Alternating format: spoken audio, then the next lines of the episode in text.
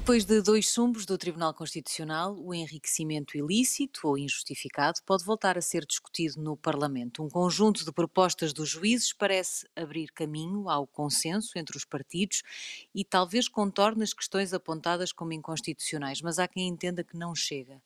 Os convidados deste Nem 8 Nem 80 são Teresa Leal Coelho, ex-deputada e vereadora da Câmara de Lisboa, e o advogado Paulo Sai Cunha. Eu sou a Sara Antunes de Oliveira e este debate será conduzido também pelo Miguel Pinheiro. Teresa uh, Leal Coelho, esta, esta, esta, proposta da Associação Sindical dos Juízes, uh, que o PS e, e, outros partidos devem agora adotar, uh, parte da obrigatoriedade dos titulares de cargos públicos declararem os seus bens e depois soma-lhe a obrigatoriedade de explicar uh, a origem desses bens. Isto resolve a questão da criminalização do enriquecimento ilícito ou, ou, ou é curto e continua a ser preciso fazer mais? Muito bem. Cumprimento o Miguel, a Sara, cumprimento o Paulo também. Uh, e eu julgo que é já um passo em frente, mas considero que continua a ser uh, manifestamente uh, curto. Efetivamente, acrescenta-se ao dever de declarar o dever de justificar eh, a proveniência eh, dos rendimentos durante o período de exercício de cargos públicos eh, e, necessariamente, nos anos seguintes, naturalmente, a ocultação da, da riqueza, ou seja, a prática de atos que permitam adquirir património eh, durante o exercício de cargos políticos pode ser ocultada durante o período em que se exerce eh, e a beneficiação, ou seja, os atos materiais eh, que levam à, à concretização de, eh, de, de, da, ação que levou a essa aquisição de património pode ocorrer só dois anos depois, três anos depois, dez anos depois, dependendo da legislação eh, em vigor. E, portanto, efetivamente, parece-me eh, insuficiente. eu considero que, para além de qualquer incremento patrimonial, também a fiscalização sobre o modo de vida eh, da pessoa que exerce uh, cargos políticos ou exerce altos cargos públicos, o modo de vida deve estar sujeito a escrutínio. Quando nós falamos na criminalização do enriquecimento ilícito, estamos a falar em valores absolutamente essenciais, que são determinantes para a confiança e para a credibilidade nas instituições e, sobretudo, estamos a falar de pessoas que gerem património público, património público que é absolutamente fundamental que seja canalizado para o desenvolvimento económico e social, para criar riqueza no país. E a verdade. Mas a última tentativa de legislar sobre enriquecimento ilícito, que ia para lá desta uh, estratégia de optar pela criminalização da não declaração, uh, acabou com um chumbo unânime no Tribunal Constitucional. Como é que se resolve este problema se esta possibilidade ainda é curta? É, é, verdade, é verdade, Sara, mas deixe-me dizer, ainda bem que estamos num país livre, que eu discordo uh, daquela que foi a pronúncia do Tribunal Constitucional. Tanto a primeira como a segunda, uh, discordo dessas pronúncias. Como... Mas foi unânime. É, é, verdade que foi unânime. Não quer dizer que a comunidade jurídica não possa.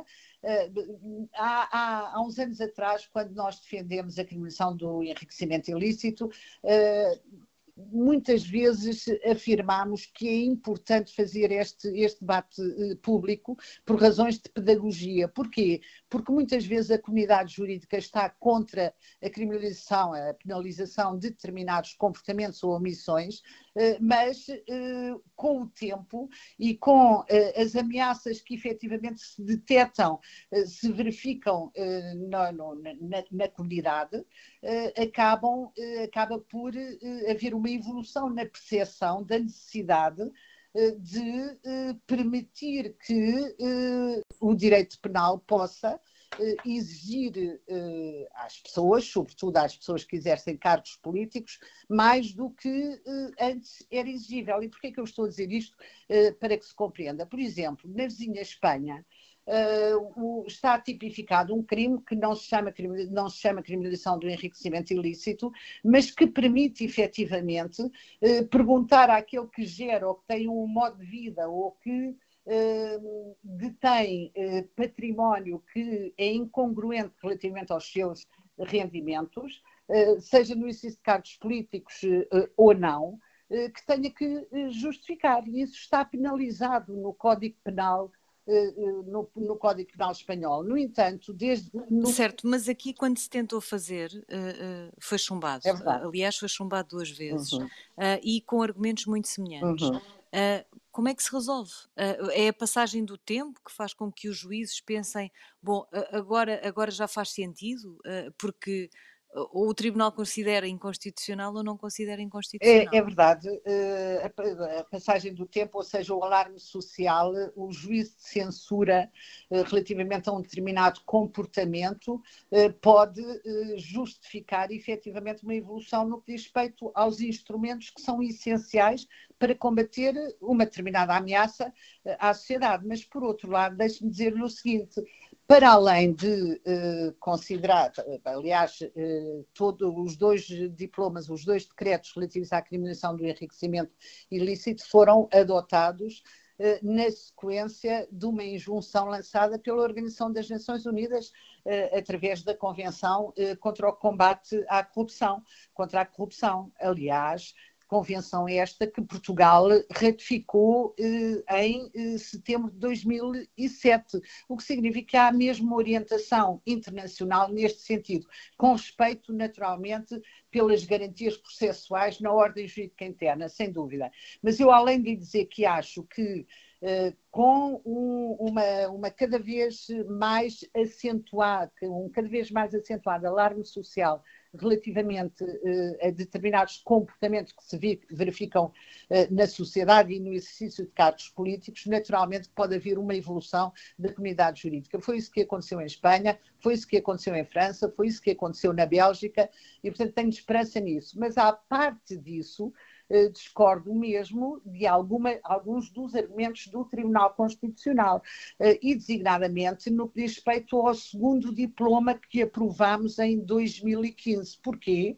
Porque o segundo diploma que aprovámos em 2015 responde a alguma das, algumas das preocupações do Tribunal Constitucional, e uma delas que é eh, que seria a inversão do ónus da prova, eh, é suplantada no, no projeto que nós eh, aprovamos, precisamente com uma exigência de ser o Ministério Público, ou seja, a acusação, a provar que aquela discrepância manifesta entre o património e os rendimentos declarados, os rendimentos licitamente auferidos, eh, que essa discrepância eh, deveria ser eh, a prova de que não tinham proveniência lícita, competia ao Ministério Público, o que significa que o crime não resultava exclusivamente da desproporção entre o modo de vida, os rendimentos, o património e aquilo que é o rendimento declarado,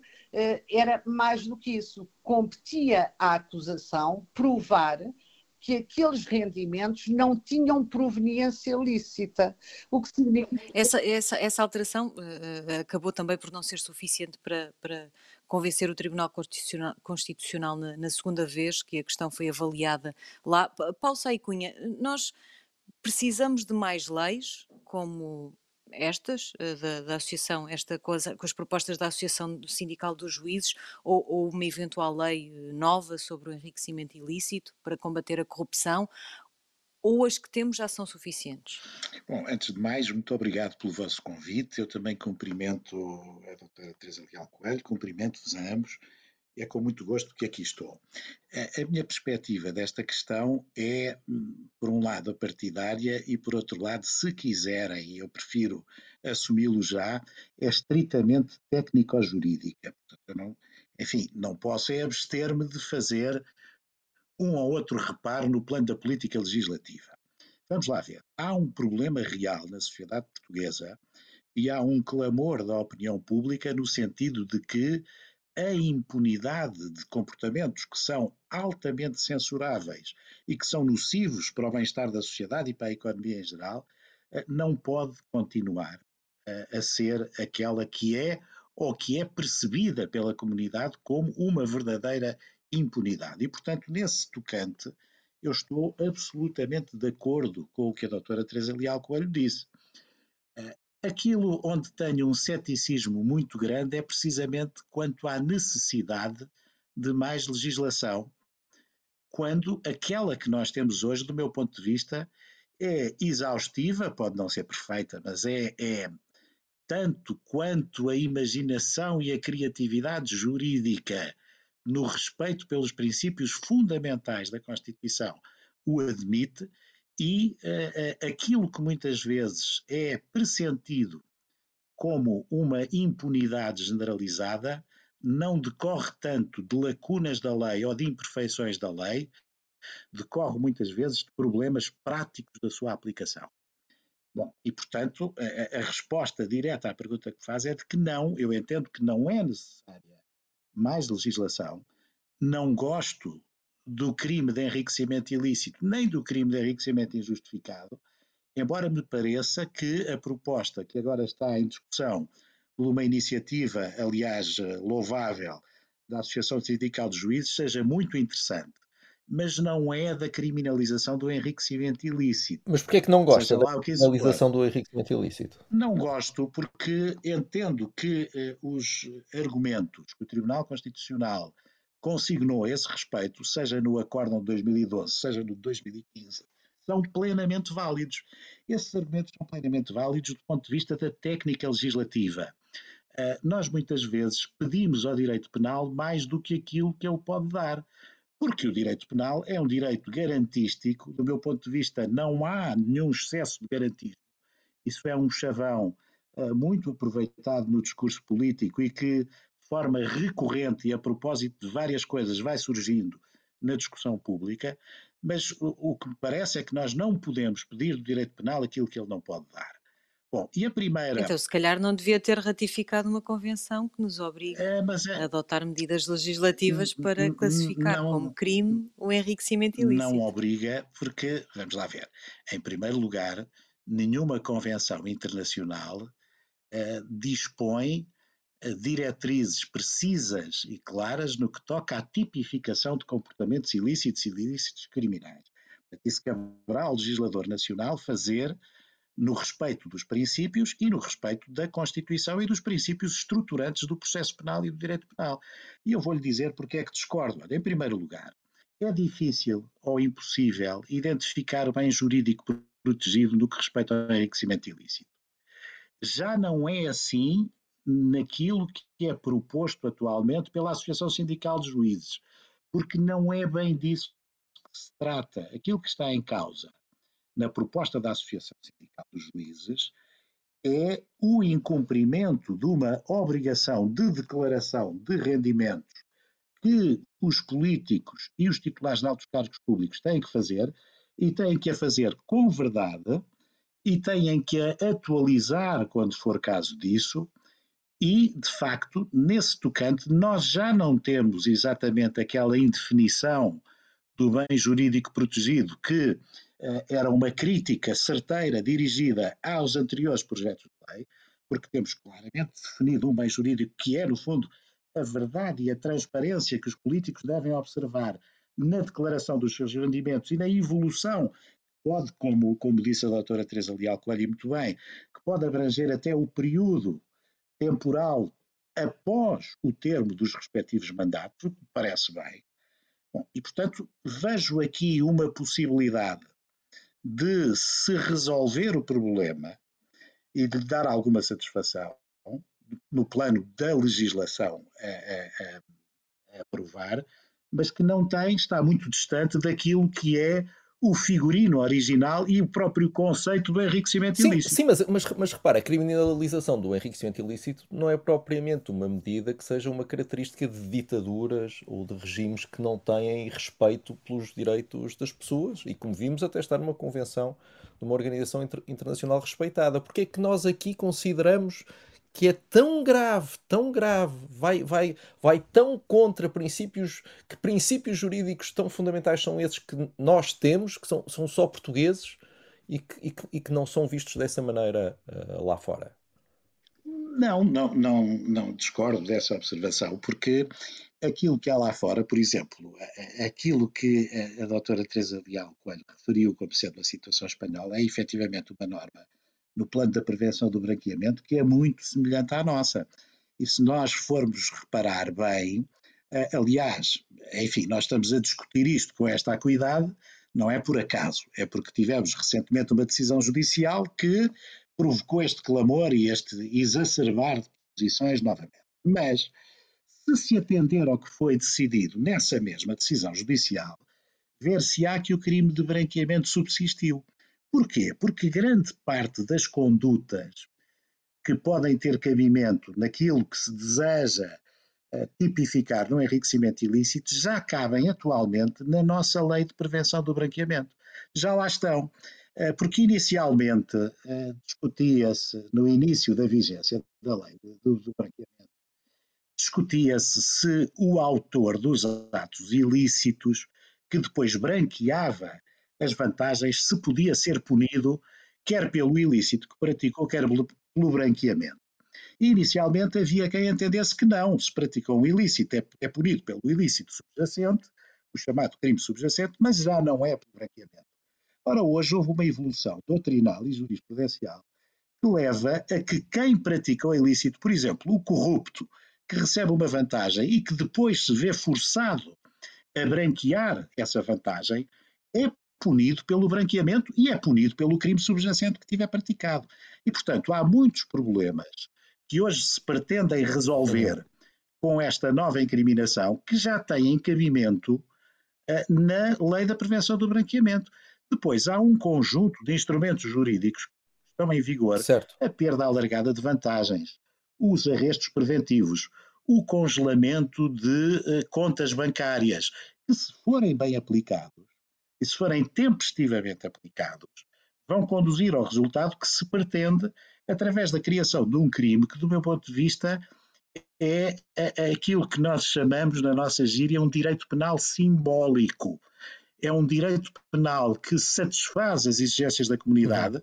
toda a gente fica contente por ele existir, mas ele depois na prática tem um valor meramente simbólico, porque eh, não é em bom rigor aplicável e é sujeito a críticas que parecem muito pertinentes do ponto de vista da sua adequação constitucional. Esse, este é um ponto, Teresa, Teresa Leal Coelho. Nós, nós, com as leis que temos, já, já foi possível investigar um ex-primeiro-ministro, banqueiros poderosos, devemos apertar ainda, precisamos de apertar ainda mais a legislação. O que, o que nós temos agora não é antes um problema de eficácia na utilização da legislação que já existe, não é esse o real problema que nós temos hoje em dia? Não considero que não, considero precisamente, e aliás, se lermos a proposta do, da Associação do Sindicato dos Juízes, eh, verificamos que também eh, a Associação de Sindicatos dos Magistrados Judiciais consideram o mesmo. Eh, consideram, eh, dizem mesmo, a certa altura, que é reduzido o número de casos investigados e punidos quando comparado com a percepção existente sobre a dimensão do fenómeno de corrupção.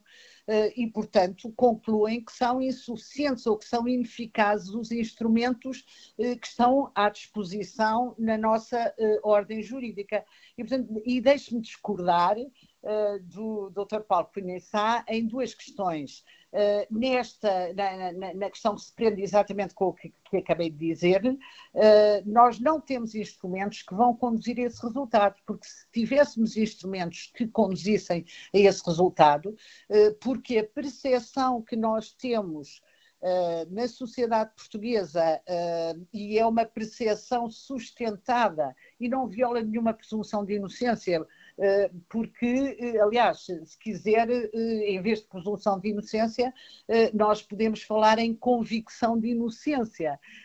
E se nós olharmos para aquilo que se passou nos últimos 40 anos em Portugal, nós temos uma clara percepção, e, os portugueses em geral têm uma clara percepção, que efetivamente no exercício de cargos políticos e de cargos também na economia real, no sistema financeiro, que no exercício dessas funções houve desvio de recursos eh, e desvio de recursos eh, que serviriam para criar riqueza e que têm, ao longo destes anos todos, criado ricos. Eu não estou a identificar, mas todo, todos os que me estão a ouvir eh, estão neste momento com uma lista de, de, de de pessoas que titularam cargos, sejam políticos, sejam no setor financeiro, sejam na economia, e sabem que isso mesmo aconteceu. Nós, quando apresentámos a primeira criminalização do enriquecimento ilícito, quando foi aprovada a primeira, o primeiro diploma em 2011, nós estávamos numa circunstância muito delicada em Portugal, como sabe, de, de, de, de emergência financeira. Emergência financeira, bom, e estávamos numa situação de emergência financeira e a percepção de todos, e sobretudo daqueles que viram os seus vencimentos cortados, que viram as suas pensões eh, cortadas, eh, que viram as suas empresas ir à falência, que ficaram desempregados. Eh, esses flagelos que aconteceram na sociedade portuguesa vão, naturalmente, tornar eh, mais evidente que é preciso ter eh, verdade, transparência, responsabilidade social, salvaguarda daquilo que são os recursos necessários para a promoção do desenvolvimento sustentável. E esta é a, convicção da comunidade jurídica em Portugal, não temos dúvida disto. E quando falamos em intervenção de. Mas, mas o que é que lhe parece que é mais importante para o, para o Ministério Público neste momento?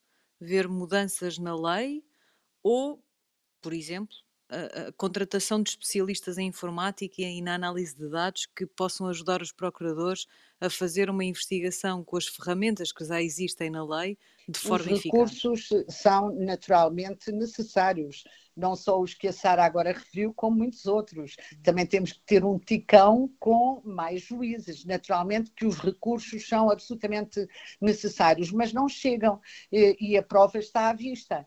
Eh, mas deixe-me só eh, voltar um bocadinho atrás para dizer que discordo do Dr. Paulo Cunhaçá relativamente à inexistência de bem jurídico protegido. Eh, de, discordo com o Dr. Paulo Cunhaçá e discordo do Tribunal Constitucional, porque é precisamente estes bens jurídicos que foram referidos pelo Soutor, verdade, transparência, responsabilidade social, são estes os valores que a criminalização do enriquecimento ilícito eh, pretende tutelar.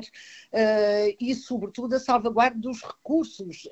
a Convenção, de, de, a Convenção das Nações Unidas contra a Corrupção fala exatamente na necessidade de proteção dos recursos. Os crimes são multinacionais, como sabe, são transnacionais, é uma ameaça global eh, nós conhecemos eh, muitos casos eh, e, e, portanto, há um conjunto de valores que têm que ser tutelados e, portanto, não há ausência de bem jurídico e, há, e há uma convicção de que estes bens jurídicos são absolutamente determinantes. O enriquecimento ostensivo e injustificado de titulares de cargos políticos ou de outros cargos é efetivamente eh, uma, eh, constitui uma grave disfunção social uh, e mina a confiança e a credibilidade que é preciso ter naqueles que exercem nas instituições e naqueles que exercem cargos políticos, uh, e portanto tudo isto são bens jurídicos. Nós estamos a falar uh, de, de, de, um crime de perigo abstrato. e há um perigo abstrato de quem, é, de quem é detentor de poder, de poder abusar desse poder. Eh, em, enquanto perigo abstrato. Eh, mas não há só um perigo abstrato. Eh, hoje em dia há uma convicção que nas sociedades e em Portugal também isso acontece. E a convicção é da Organização das Nações Unidas, por isso é que em 2007 lança a injunção para a criminalização do enriquecimento ilícito. a esta uh, percepção. E deixe-me dizer-lhe o seguinte: uh, eu não uh, dialoguei com a Associação Sindical dos Magistrados Judiciais agora, mas dialoguei muito em 2011, em 2012, 2013 e 2014. E a posição dominante era de assentimento relativamente à criminalização do enriquecimento ilícito. Houve dificuldades, têm que ser ultrapassadas essas dificuldades. Eh, naturalmente, mas uh, nós temos que ter instrumentos que respondam a este juízo de censura e, e para isso temos que ter uma tipificação de crime que seja adequado uh, e que dê confiança à sociedade crime esse que sirva para prevenir e para reprimir comportamentos que são atentatórios de valores que são absolutamente determinantes em democracia. E, e, e vamos ter, no, no, nós não vamos ter agora a criminalização do enriquecimento ilícito, mas vai avançar um novo pacote anticorrupção uh, por parte do governo e que defende, por exemplo, entre outras coisas, o alargamento dos mecanismos de justiça negociada. Uh, Paulo Saicunha é muito crítico deste tipo de, de, de medidas, mas esta não é uma forma da justiça ser mais eficaz, de quebrar, por exemplo, o, o célebre pacto de silêncio entre corruptor e corrompido que dificulta a, a investigação? Hum. Eu, eu, eu, já vou responder ao que está a perguntar, mas permito voltar um bocadinho atrás. E, oh, doutora Teresa Leal Coelho, o meu nome é Sai Cunha, mas às vezes as pessoas chamam-me Cunha e Sá, mas não faz mal nenhum. Não Ai, se preocupe que eu não... Não, não, não. eu não mas eu não me ofendo com isso. É que bem, sou a melhor Cunha e Sá. Ou é mais fácil de dizer. Bom, mas uh, indo, indo diretamente à questão. Eu percebo que a percepção das pessoas, e a percepção das pessoas hoje é muito mediatizada, e há o fenómeno das redes sociais que também não veio ajudar muito uh, ao esclarecimento da percepção. Muitas vezes é uma percepção distorcida, porque vamos lá ver. Eu estou inteiramente de acordo com aquilo que a doutora Teresa Leal Coelho diz, mas uh, lembro o seguinte, da lista de pessoas que não foram identificadas pela doutora Teresa Leal Coelho, se nós pensarmos bem, algumas dessas pessoas ou já cumpriram penas de prisão efetiva, ou estão neste momento a cumprir pena de prisão efetiva por crimes que já existiam e existem, outras não, está bem, mas há umas que já estão. Portanto, essas, ou relativamente a essas, nós não podemos dizer que houve uma ineficácia do nosso sistema judiciário, ou judicial. É? Bom, agora, a, a Estratégia Nacional de Combate à Corrupção tem muitas medidas muitíssimo interessantes. Eu vou aqui falar de uma que lá está, escapa um bocadinho à percepção, mas que é das mais importantes que é preconizada. Eu não sei se têm a noção disto, mas na lei da responsabilidade dos titulares de cargos políticos, as pessoas coletivas não respondiam pelo crime de corrupção ativa ou pelo crime de oferecimento de vantagem. Isto para mim era uma lacuna absolutamente incompreensível, sobretudo se pensarmos que um dos fenómenos que hoje é mais complicado de gerir é o chamado fenómeno das portas giratórias. Se traduzem no facto de alguém que exerceu um cargo político ou um alto cargo público depois sair, passado algum tempo, e exercer funções no setor privado em empresas que, no tempo em que exercia poderes públicos, tutelava, ou se não tutelava, supervisionava, ou pelo menos decidia politicamente em matérias do interesse dessas mesmas pessoas coletivas. Ora bem, era incompreensível, e ainda é hoje o regime vigente, que as pessoas coletivas não respondam criminalmente por estes crimes. Bom, é algo que se vai corrigir se o que está na Estratégia Nacional for avante nessa parte da reforma legislativa. E é importantíssimo. Bom, outro elemento. E a justiça negociada, parece bem? Bom, a, a, justiça negociada também não se deve confundir com a chamada delação premiada. Essa é outra confusão que se faz.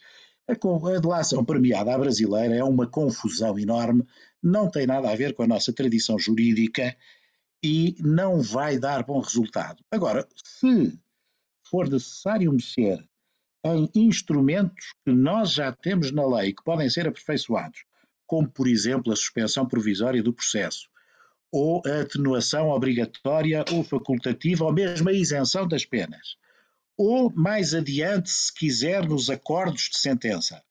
São tudo modelos novos, mas que não saem dos princípios estruturantes da nossa Constituição e do nosso sistema penal. Eu não vejo nenhum inconveniente nisso. Agora, não se confunda isso com a delação premiada. Mas repare, mas... repare o premiar, é a, premiar colaboração a colaboração é interessante premiar a colaboração que contribua para a descoberta da verdade material e que permita perseguir eficazmente o crime, sim. Agora, não vamos. Mas esse também é o objetivo da delação premiada. Só, não é o, o objetivo da delação premiada. É muito semelhante à, expressão agora tão ouvida do mercadejar com o cargo. No fundo, a delação premiada é o criminoso mercadejar com a justiça penal para obter vantagens. E aquilo que se vê. Conseguir uma suspensão provisória do processo, não, conseguir não, uma redução da pena. Sim, mas não. Também é um benefício. Eu estou a falar. Não é mercadejar estou também. Estou a falar, sobretudo, da realidade brasileira que não está nesses quadros. Aliás, isso hoje já se faz. Mas, Atenção. repara, ma- ma- ma- Diga.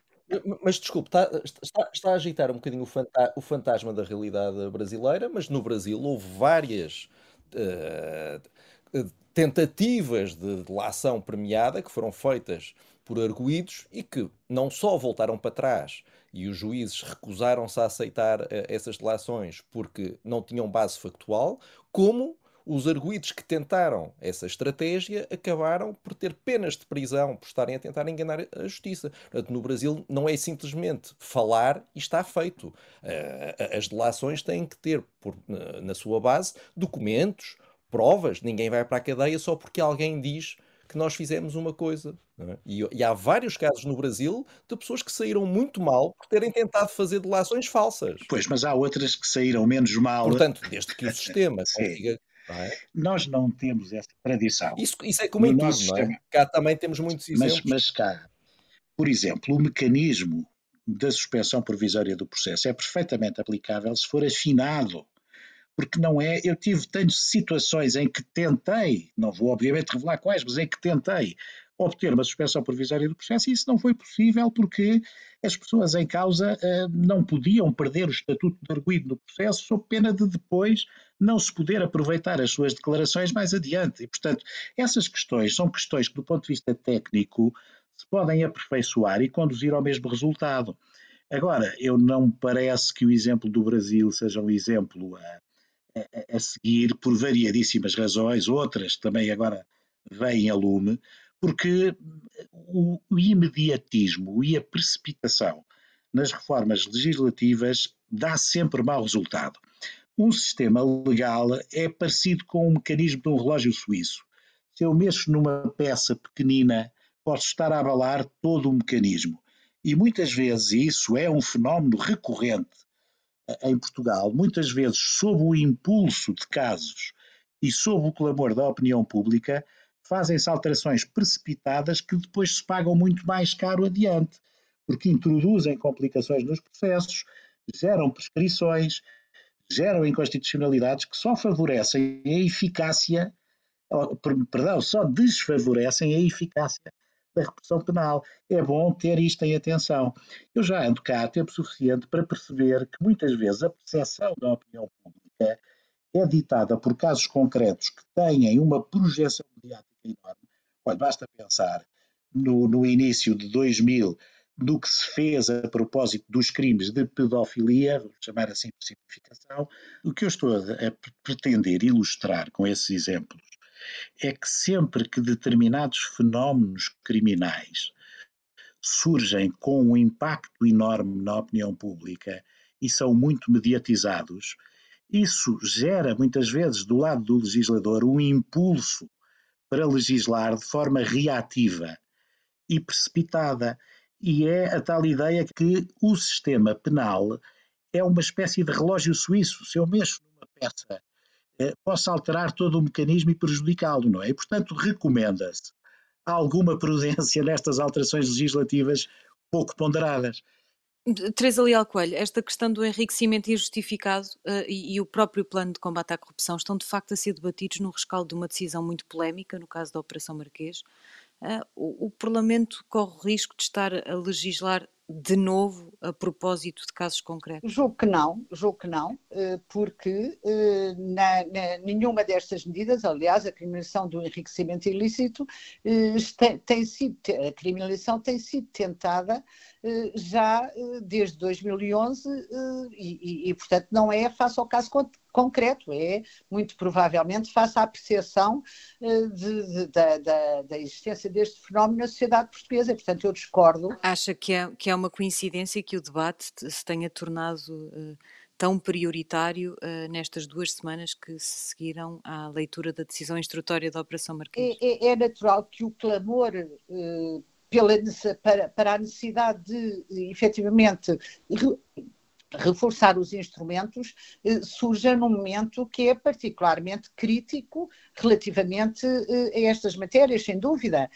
Agora, não quer dizer que seja uma posição nova, é uma posição que vem de trás, que foi obstaculizada por razões que são sustentáveis, naturalmente. Eu não tenho dúvida que o juiz do Tribunal Constitucional tem aquela posição, no entanto, não, não é unânime essa posição, já até o próprio Presidente da República eh, recentemente afirmou que há 10 anos que defende a criminalização do enriquecimento ilícito e que é possível eh, fazê-lo. E deixe-me voltar à questão da, da, da, presunção da inocência e da inversão do, do ónus da, da, prova. Nós, no direito fiscal, já temos inversão do ónus da prova.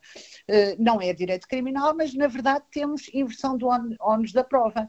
Eh, e isso é pacífico na sociedade portuguesa.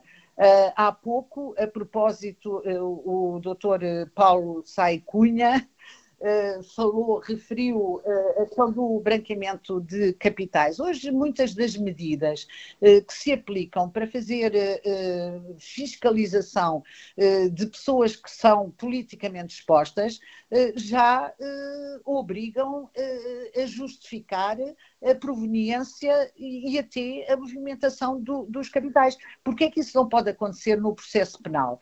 Uh, Porquê é que isso não, não pode acontecer uh, na, no, no, plano dos crimes? Uh, e, e, e deixe-me dizer, para que, não, não, para que se entenda bem, o facto do Tribunal Constitucional ter, por unanimidade, sustentada em constitucionalidade dos dois decretos, não quer dizer que alguns argumentos, com, com alguns dos argumentos do Tribunal Constitucional, eu não concordo, tanto assim, eu, eu concordo com alguns dos argumentos, sobretudo do primeiro acórdão do Tribunal Constitucional, e por isso, para o segundo decreto, tentámos corrigir essas injunções que foram lançadas pelo Tribunal Constitucional, mas ouça, mas nós não temos que viver sempre de acordo com aquilo que é a jurisprudência que sai do Tribunal Constitucional. Olha, eu discordo absolutamente uh, desta, deste acórdão relativo à, à, questão da presunção de inocência, que levou, uh, desculpa, relativa à prescrição que levou a que o juiz Ivo Rosa considerasse prescritos crimes de corrupção. Eh, em razão do momento da contagem do, do, prazo de prescrição. Estou absolutamente em desacordo. A ver, eh, mas vamos, então, eu... vamos tentar ouvir a resposta a essa pergunta. Temos, temos, temos dois minutos, mas Paulo Saicunha, porquê é que não, não pode acontecer no processo penal aquilo que já acontece noutras áreas, que é esta tal inversão do, do ónus da prova? Precisamente porque se trata de processo penal e porque é bom que se mantenha assim, o, o, eu, eu, receio bem que estejamos a, a embarcar numa tendência totalitária de dilapidação de princípios fundamentais do processo penal.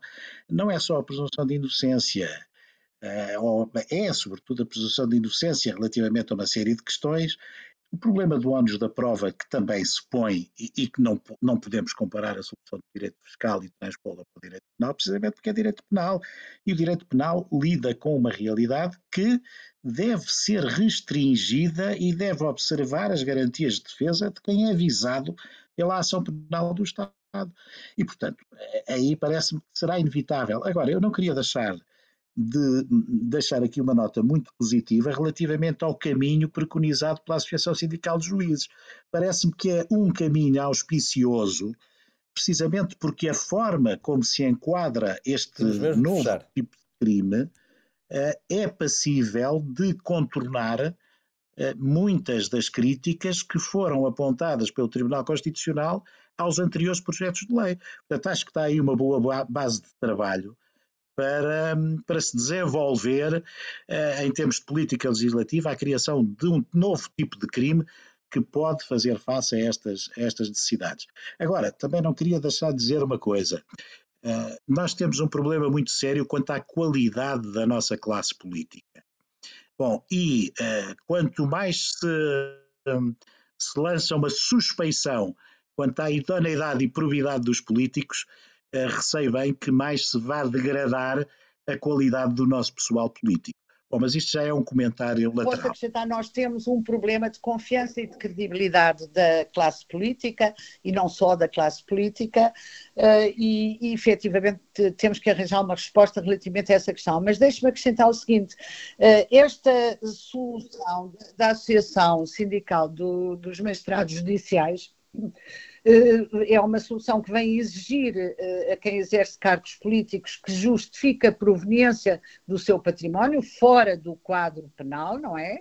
Eh, na, na pendência do exercício de funções, deve justificar e bem, e deve justificar e bem, eh, eu acrescentaria que deve justificar nesse quadro, como deve justificar quando a discrepância manifesta entre os rendimentos oferidos uh, e, a sua, e, e, e, o, e, o, património, o modo de vida, também deve justificar porque é que eu sustento todas as garantias do processo penal. Veja, no, no que diz respeito, há, há, uns anos atrás eu li um relatório do Ministério Público que instruiu um processo, que já não estava em segredo de justiça, quando o li, naturalmente, que instruiu um processo de um determinado indivíduo que exercia um cargo político uh, e que uh, tinha uh, um determinado montante elevadíssimo que não era compatível com o, os seus rendimentos e que estava em regime de exclusividade. E o Ministério Público andou, a Polícia Judiciária andou a acompanhar esse montante depositado na conta desse indivíduo. E esse montante, ao fim de 99 dias, eh, mudava da conta do indivíduo para a conta mulher, da mulher do indivíduo e depois, 99 dias, mudava para a conta do, uh, do pai do indivíduo. Uh, e nós estamos a falar de um processo que nunca foi provado, e nunca foi provado precisamente porque aqueles montantes uh, que só tinham que ser, na altura, nessa época, só tinham que ser comunicados uh, ao Banco de Portugal ao fim de 100 dias na mesma uhum. conta, uhum. porque aqueles monta porque uh, o, o, a ordem jurídica portuguesa não permite perguntar a proveniência ou não, não permite que se peça uma justificação quando há uma suspeição. Pois eu entendo certo. que é precisamente quando há uma suspeição que a justificação deve ser exigida.